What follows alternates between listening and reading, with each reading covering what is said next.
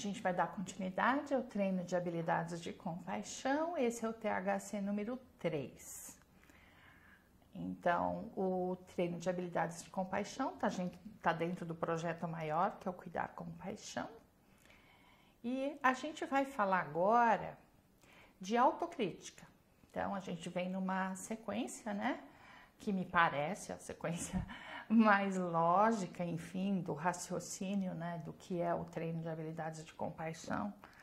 Uh, eu acho muito difícil numa sociedade tão racional que privilegia tanto cognição e raciocínio, uh, não ter essa explicação toda que eu estou dando, porque a ideia é que você entenda a função do porquê treinar compaixão, qual é a função disso. Se você entender a função, se fizer sentido na sua vida, se você começar a treinar e achar e ver resultado e se sentir melhor, aí sim você vai de fato inserir isso na sua vida, vai praticar a compaixão. A gente falou então de compaixão, de vergonha, culpa, autocrítica, humilhação. E a ideia é entender por que, que a gente é tão autocrítico. Por que, que a gente vive se comparando? Por que, que a gente precisa sempre ter esse controle de que a gente de fato faz tudo perfeito, não é? Então aqui é falar da análise da autocrítica e entender quais são as consequências não intencionais de muita autocrítica, de muito perfeccionismo, tá bom? Então vamos, vamos pensar junto e cada um conforme eu vou falando, vai trazendo essas memórias, eventualmente um exemplo se encaixe na sua vida e puxe essas ideias e tal.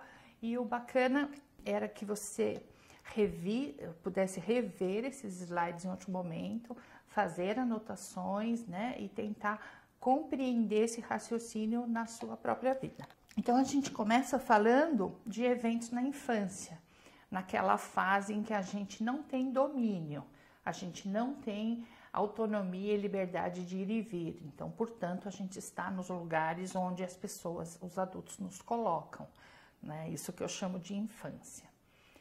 Então, memórias de abuso, negligência, de bullying, crítica dos colegas ou familiares, Memórias autobiográficas, sou eu lembrando os fatos da minha vida, né? Eu contando o que aconteceu comigo mesma.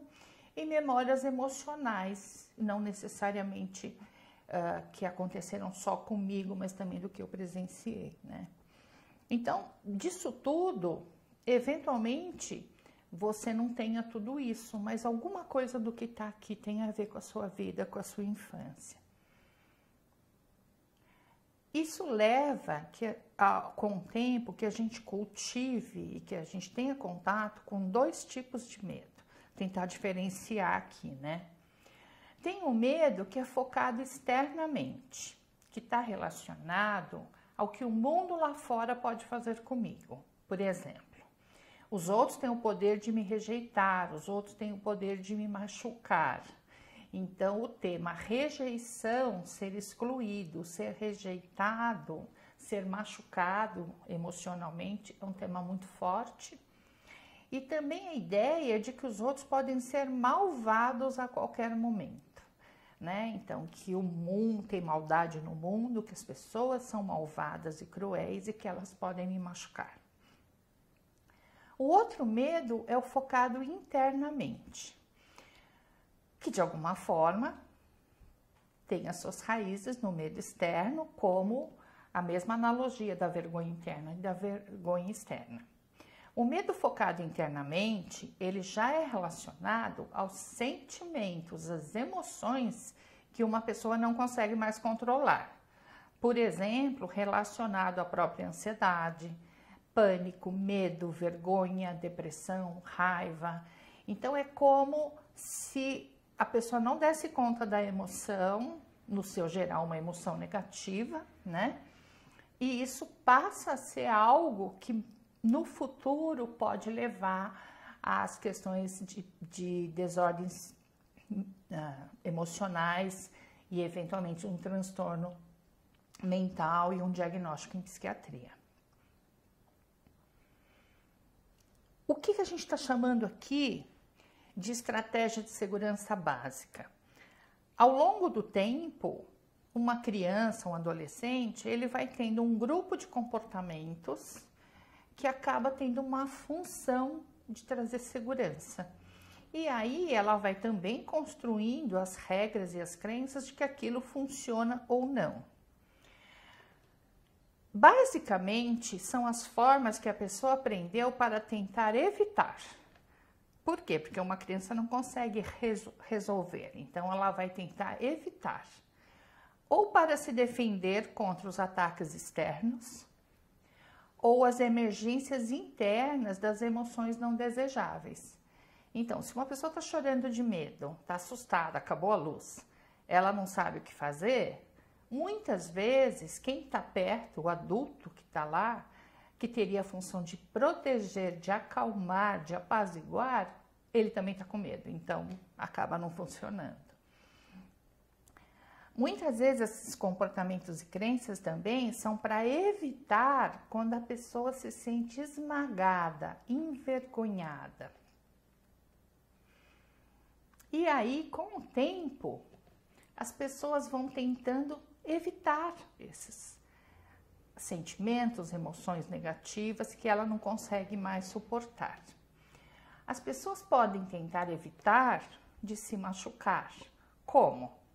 Sendo extremamente submisso, por exemplo, sendo não assertivo, silenciando, culpando, evitando, sempre colocando os outros em primeiro lugar não confiando nos outros e mantendo esse outro à distância. Outra forma, super funcional, né, que a maioria de nós faz, trabalhando demais para conquistar a admiração dos outros. Né? Então, ao mesmo tempo que você evita o que é emoção que você não dá conta negativo, você vai fazer outras coisas, às vezes exageradamente, compulsivamente, obsessivamente, mas isso traz uh, retorno, né? Porque as pessoas são admiradas por isso. E alternativamente, o que pode acontecer? As pessoas, então, elas vão usando estratégias de evitação. Como que eu evito? É engraçado pensar, né, que quem pratica bullying, sendo agressivo, sendo o agressor, ele também é uma estratégia. A gente pode pensar isso como estratégia de evitação. Como eu não tenho ninguém que me ama, não tenho intimidade com ninguém, eu já chego afastando. E aí eu garanto que estou protegida, ninguém chega perto de mim. E é uma forma de manter os outros à distância, né? Então a ideia aqui é ganhar um pouco de perspectiva, de sair dessa ideia do que é bom é ruim, o que é negativo é positivo e pensar que tem uma função inicialmente a sua forma de se comportar e com os anos, com as décadas, uh, você já nem se vê de outro jeito. Então você não para para repensar a sua forma de ser. Então é interessante essa ideia, né, de manter o outro à distância e evitar intimidade. Então eu evito tanto que é ruim as emoções negativas, mas eu também vou evitando a, a intimidade. Então eu também não vou tendo a experiência maravilhosa que é amizade e amor, né? Tem outra forma também de uma pessoa conseguir controlar as, as experiências internas aversivas, negativas. Por exemplo, via dissociação. A pessoa não se lembra do que fez. Por quê? Não sei, bebeu demais ou tinha tomado remédio. Ela não lembra o que fez. E de algum jeito ela é absolvida por isso. Muitas vezes ela usa ou abusa de álcool, droga, comida, sim, comida, jogo, compras. E enfim, abusa, abusa, abusa e é uma forma de não lidar com o conteúdo interno. Também se automutilando, cutucando, se autoagredindo de alguma forma, né? Ou se pondo num lugar de vítima, então eu vou me acusando dos meus erros e fraquezas. Eu faço isso antes de você fazer, então eu também garanto, né, que eu eu consigo de alguma forma uh, me livrar do que é ruim dentro de mim. Então, é, é, é essa lógica né, de que tentar evitar, fugir, não enfrentar, é uma estratégia que deu certo. Deu certo lá atrás. Mas, eventualmente, quando você se torna um adulto, você vai lidar com as consequências não intencionais. Então, consequência não intencional é uma década, uma década e meia do que estava dando certo e que agora não dá mais certo. Quer ver? O que começa como compreensíveis esforços de se defender das ameaças externas ou as ameaças internas, muitas vezes tem consequências não intencionais. Por exemplo, ser excessivamente submisso pode causar que essa pessoa não seja levada a séria. Sempre colocar as necessidades dos outros em primeiro lugar pode causar que essa pessoa não aprenda quais são as suas próprias necessidades e não consegue satisfazê-las. Então, está sempre tentando fazer alguma coisa e nunca está satisfeita. Vamos ver se o exemplo se encaixa. Criticar a si mesmo o tempo todo para tentar reduzir erros pode causar exaustão, um autoassédio, um autobullying, como eu chamo, e raramente estando em paz e contente consigo mesmo, porque nunca nada tá bom, né? Sempre tem que melhorar, tem que melhorar. Então essa é, essa sensação dessa busca, essa perfeição é exaustivo, é, leva a pessoa à exaustão. Manter-se distante dos outros, ser extremamente autossuficiente, autocorretivo, pode levar a sentimentos de isolamento emocional, e nunca realmente sentir-se parte de um relacionamento, sentindo-se sempre um forasteiro, né? Então, especialmente o modelo da mulher que faz mil tarefas, mil funções. Então, mas eventualmente você tentou ajudar e ninguém faz igual ela, né? Ninguém lava louça igual ela, ninguém arruma a cama igual ela, ninguém cozinha igual ela. E essa pessoa se torna autossuficiente, mas provavelmente isolada, né? porque é muito chato conviver com quem sabe fazer tudo o tempo todo 100% certo, né? E o que acaba acontecendo? Autoataque para as consequências não intencionais. Então a gente aqui já está num outro estágio, já passou uma década, uma década e meia.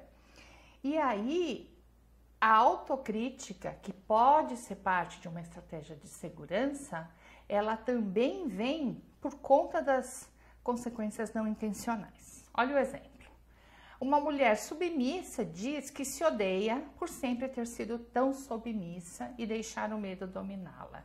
Então já não dá mais para saber o que começou quando, né?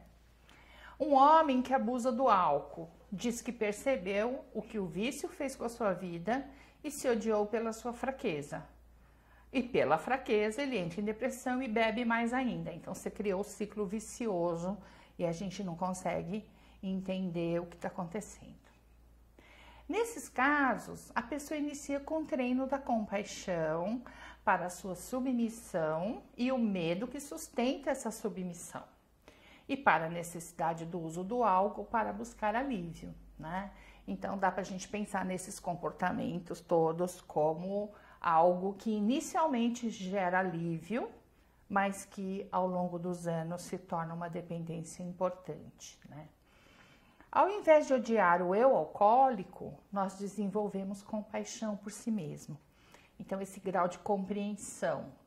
A chave, então, é sempre procurar o medo ou a sensação de ameaça que sustenta essas estratégias de segurança, e aí sim pode ser libertador. Uh, agora eu vou mostrar para vocês a ideia de que para você perceber essas ligações e evitar que isso continue, continue se repetindo, tem um diagrama que se chama Formulação das Estratégias de Segurança. Então, às vezes, no diagrama, a pessoa consegue enxergar melhor o que está acontecendo. Vamos ver se funciona para você. A gente aqui, né, tentando ser outra pessoa, diferente do que a gente é. Então, aqui, todo mundo tem, na sua fase inicial de vida, um ambiente onde tem o outro como crítico, o outro como abusador, e aí abusador no sentido, inclusive, de um, um adulto de 1,80m gritando com uma criança que tem meio metro, certo? Sem consideração, né? Então, esse ambiente, ele existe em níveis e níveis e níveis de crítica e abuso. E abuso. Com o tempo, uma criança, ela vai registrando essas chaves de medo, memórias relacionadas a medo. E aí o medo externo se passa a ser um medo interno, né? Memórias de rejeição, né? Esse é um grande tema, né? Ah, da gente que quer sempre estar no pertencimento no grupo, ser rejeitada é sempre um tema.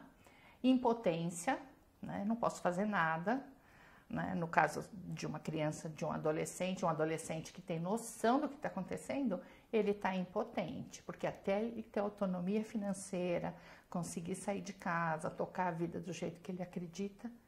Ferimentos aqui, ferimentos de todos os níveis, abuso físico sim, mas também ferimentos emocionais, né, que deixam sua marca, uh, nomes que, que, que são utilizados nas famílias, dentro de casa, e que deixam muitas marcas, né? Chamar filha de vagabunda, coisas desse tipo assim.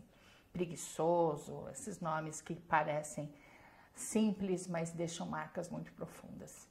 E assim a gente vai gravando memórias muito específicas e essas palavras ficam registradas por muitos e muitos e muitos anos e cenas de raiva dos pais, eventualmente, dos cuidadores ou das pessoas mais próximas, né? Então, por isso que se você fizer uma enquete, eu já fiz isso várias vezes, você perguntar para alguém, de todas as suas emoções, qual que você eliminaria? A raiva aparece em primeiro lugar. No entanto, a gente precisa pensar na raiva como a emoção mais forte, mais intensa e que as pessoas tentam evitar porque socialmente não tem lugar para ela, né? Com o tempo, o que, que acaba acontecendo? Uma pessoa desenvolve estratégias de segurança para lidar com esse ambiente. Não é exatamente uma criança decide que é melhor fazer assim o assado. A gente vai fazendo o que dá, a gente vai respondendo ao mundo meio que sem pensar meio que instintivamente, intuitivamente para se proteger. O que acaba acontecendo? Foco na ameaça, né? Eu preciso estar tá atenta da onde vem, aonde está essa ameaça para eu me preparar, para eu poder enfrentar a ameaça, né? Então, qualquer filho, filha de pai alcoolista, do jeito que o pai colocou a mão na maçaneta, dá para saber como é que vai ser a noite, certo? Então, tem que estar com foco na ameaça. Muito sensível à comunicação não verbal. Então, mitos familiares, tudo de preconceito, estigma, eu preciso ficar bom leitor, né? Bastante sensível antes de alguém falar, né? Então, eu me, me preparo antes. Situações de inibição e submissão, ou ao contrário, né, de pessoas exata, muito extrovertidas, mais violentas, até mais alegres, e vale a mesma situação, que é como deu certo. Então, ser submissa deu certo, mas ser agressor também dá certo, né? Então, eu ficar toda inibida ou ser extrovertida do grupo. Então, são estratégias que acabam dando certo. O mais interessante é a gente pensar que a evitação da expressão de raiva, a minha ou a sua, está relacionada em acabar sendo como o outro quer que eu seja. Porque se eu sou como você quer que eu seja, não tem desacordo, você não vai ficar com raiva de mim. E aí, naquela ideia de autoconceito, eu fico com o autoconceito de que tá tudo ok, tá? Imagina 10 anos depois, uma década, uma década e meia de alguém girando em torno dessas estratégias de segurança. O que será que pode acontecer? Que é o que a gente chama de consequências não intencionais. Primeiro, se sentir inútil. Porque se eu estou agindo como você quer que eu haja, eu já não sei mais quem eu sou, nem do que eu gosto, né? Então, se sentir inútil se sentir controlado pelos outros. Sim, decorrência natural. medo de certas emoções, principalmente raiva, mas também amor, mas também emoções íntimas, porque eu tenho medo de ser machucado, então eu não me envolvo de verdade, né? A perda do senso de si mesmo. Depois de uma década, no consultório é tão interessante porque no consultório a gente tem algumas assim, algumas uh, constatações. Eu te diria que não passa da segunda década. Então, quando alguém chega no consultório e eu vou usar esse diagrama, é assim: a pessoa tem em torno de 13 a 15 anos já com a vida adulta. Então, não é exatamente a, a, cronologia, porque se ele é advogado, ele começou a trabalhar no segundo ano, estagiar. Se é médico, ele só começou depois de formado. Então, não é idade cronológica. Mas 10, 15 anos usando as mesmas estratégias de segurança, está nas consequências não intencionais e já está na perda do senso de si mesmo na metacognição e na ruminação. Metacognição é eu pensar no que eu pensei. Eu fico me autocorrigindo. Eu penso, penso, penso, penso, penso. Nem sempre leva à ação, mas o pensamento acelerado se autocorrigindo. E a ruminação é eu pensar no passado e tentar ficar imaginando como poderia ter sido diferente se eu tivesse feito assim, assado, assim, assado. Então, é uma pessoa que, que, que alimenta o passado e talvez por isso não tenha futuro, né? O que acaba acontecendo com o tempo? Autocrítica elevada, autoataque, memórias de vergonha, aí sim a memória de vergonha que começa a aparecer, e eu vou evitando os outros. Hoje em dia, um bom jeito de se esconder dos outros, sem grandes comentários é trabalhar muito, né? Qualquer pessoa que trabalha demais, trabalha, trabalha, trabalha, trabalha, parece tão legal, tão produtivo e às vezes ele já tá aqui nesse loop. Com o tempo, confusão, confusão mental, confusão de emoções, confusão de papéis, né? E depressão, muita raiva, vulnerabilidade e eventualmente dissociação, no sentido de um quadro dissociativa. A pessoa não sabe como é que ela foi parar. Ela, ela sai do carro na marginal Tietê, sai andando, chorando, ela não lembra onde o carro dela tá, não sabe onde pôs. Então, quadros dissociativos em vários níveis, mais sério ou menos sério. Tá? Sério, quando eu falo, é, é risco de vida, né? Isso se retroalimenta. E aí, a gente pode pensar que o que está aqui em vermelho como consequências não intencionais, depois de duas décadas, provavelmente essa pessoa já está tratando transtorno de ansiedade, está tratando depressão, síndrome do pânico, já está com medicação, já está. Mas ela ainda não entendeu. Então, ela pode ter saído da depressão, diminuiu os sintomas, ela está melhor, mas ela está longe de ser feliz, muito longe de ser feliz, muito longe de estar tá em paz. Então, eventualmente, a gente tem aqui, em vez de ficar só no vermelho aqui do diagrama, voltar para o amarelo, repensar essas estratégias, mas não como, como ruins. Elas funcionaram quando você tinha 7, 8, 9, 12. Mas agora que você está com 25, com 30, com 40, a gente precisa rever essas estratégias de segurança e ver o que não está funcionando para desconstruir essas consequências não intencionais. Tudo bem? É isso. E é interessante você pegar esse diagrama e fazer uns rabiscos nele, né? Porque a gente também vai ter o PDF desse diagrama numa folha 4. Então, é, no consultório eu uso muito assim, a pessoa pega esse diagrama e ele vai escrevendo dele. Submissão, não, não era submissão, não. Eu era aquele que fazia bullying, ó, brigava com todo mundo. E entender o que é as estratégias que a pessoa desenvolveu e o que não está dando certo agora. Então, esse é um bom trabalho, não necessariamente de terapia, mas pode ser muito terapêutico para você compreender melhor como que você chegou hoje do jeito que você está, ok? Obrigada.